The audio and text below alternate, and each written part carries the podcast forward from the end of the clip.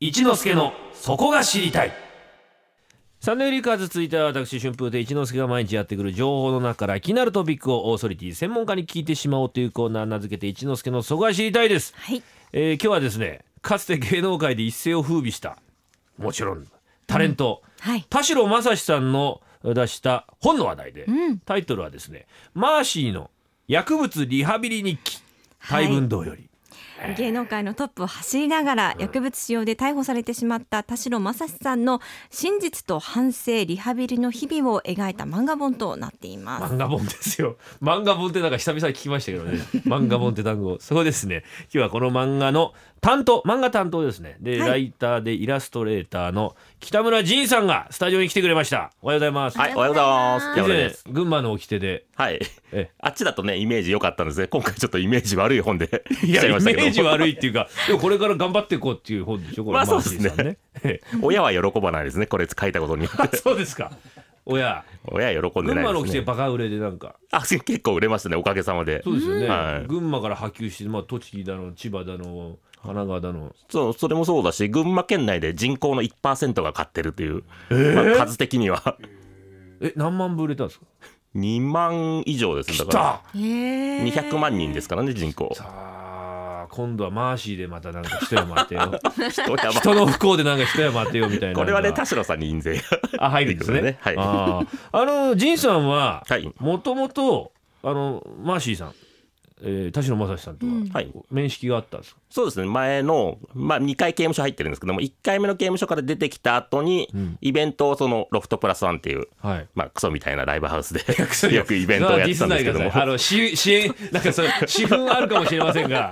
あ電波乗せてあのそうやって悪口でやめてもらえ ますかまあ、汚らしいライブハウス でまあ一緒にイベントをやってたんで、まあ、なんだかんだで交流はあったんですよね。でまあその時からもうさすがにこんなひどい目に遭ってるんで、んまあ、当時全盛期はもう1億ぐらい年間に稼いでた人がうん年収ほぼゼロになって、んこんなひどい目に遭ってて。ひどい目っていうか、まあ、自分まあまあ自分のせいです独けどねなんですけどね、こんな大変なことになっててもうやんないだろうと思ってたらまたやっちゃって、なんでやめられないんだろうとは思ってたんですよね。うんでまた出てきてうんちょっと再会して、まあ、その辺の話を聞いたらまあなるほどこういうことなのかうんうんって思ったので、まあ、今回の本を書くことになったんですけど、あーだから計7年刑務所に入ってらっしゃったんですよねそうですね。もう出てこられてはい去年の7月かな、うんぐらいに出てきてあのー最初に会った頃の田代さんと今の田代さんって違います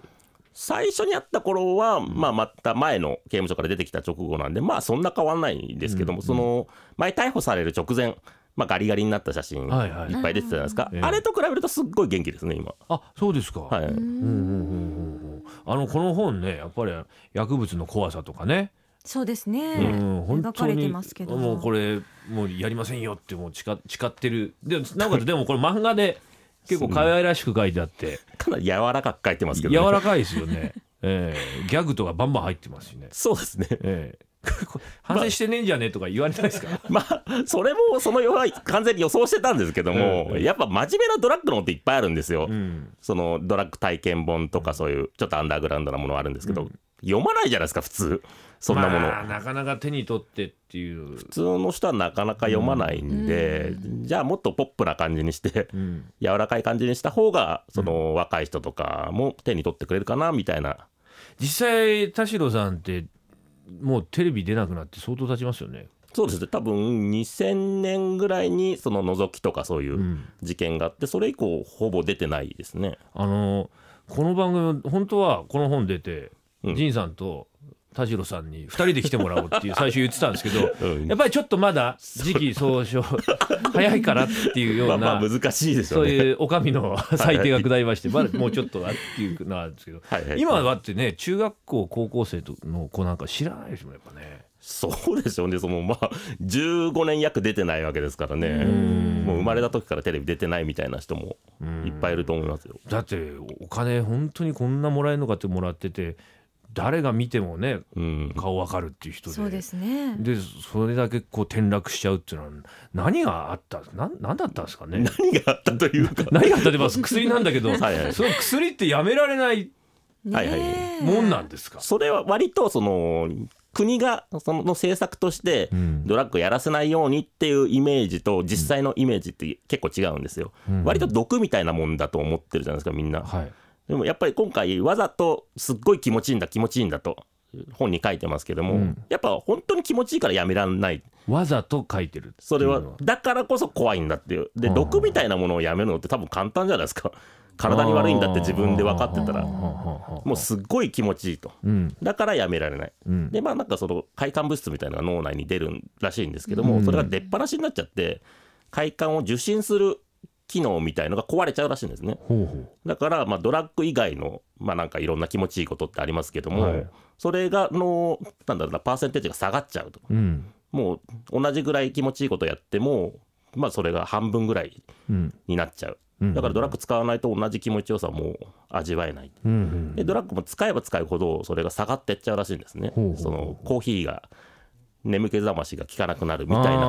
あー慣れちゃうというか、うん体が、うんうん、でなおかつ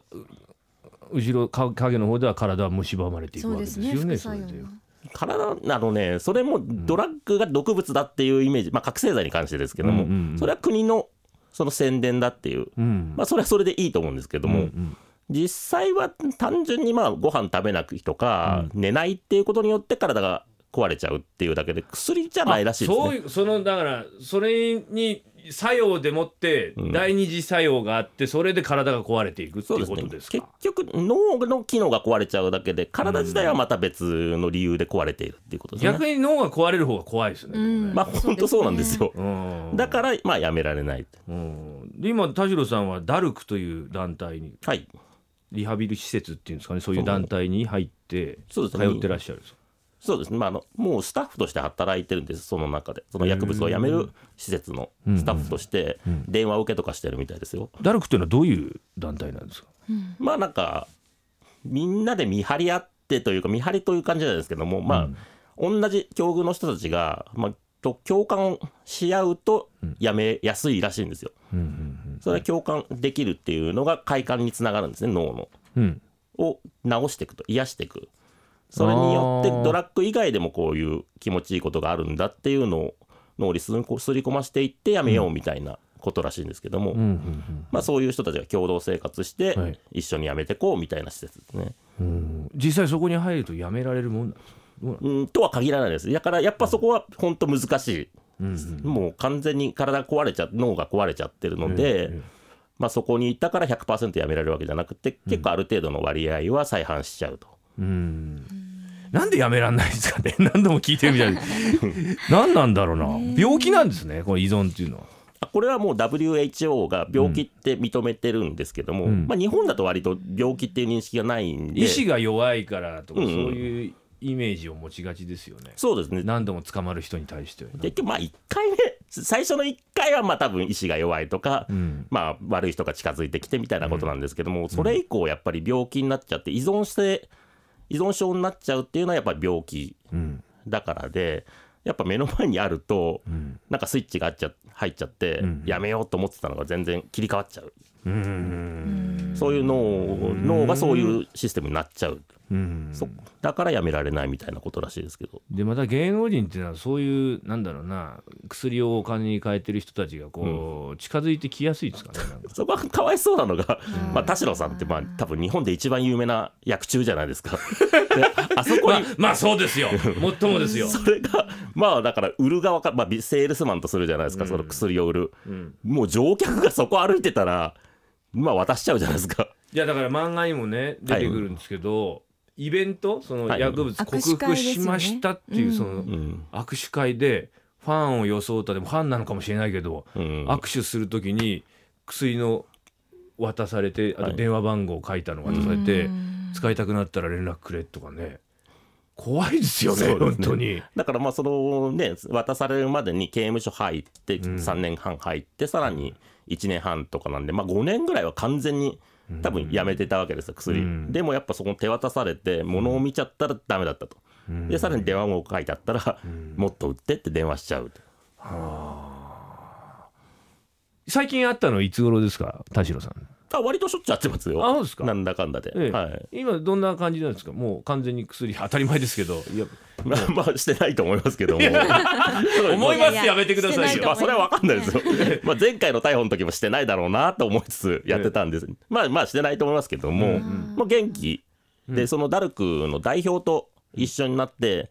まあ、いろんな全国でそのうん薬は怖いんですよっていうのを伝える、まあ、一番分かりやすいじゃないですかあの人が、はいこんだけ転落しちゃうんだと人生終わっちゃうんだっていうのを全国の人に伝える講演会とかをやってるみたいですけどね。あいろんな表に出るそういう講演会ライブ的なものは出てらっしゃるんですねライブって、まラあイブまあ、本当講演会ですねその学校とか、学校はい、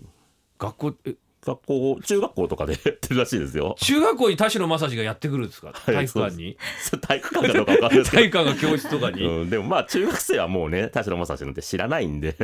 先生たちだけちょっと「あマーシーだ!」 って色分け立ってるけど、中学生たちはよくわからないヒゲのおじさんが来たなっていう ひげで眼鏡のダフんだって言わないでしょもう逆言ってるかもしれないですけどね いい言ってますか ねなんだちみやみたいななんだ罪やみたいのうんでもまあこの本本当にでも手に取りやすいですまずね読みやすいん本で屋すそうねですねうん読みやすい、はういんうん、でなおかつ怖いやっぱりこのまあそうまあですね中毒性というのはものすごくねうん描かれてますもんね描かれてます、ええやっぱこれ書くにあたって田代さんだけじゃなくてダルクの人いろんな人たちにうん話を聞いたんですけどやっぱやっぱこれは最初の一回やんないに限るな、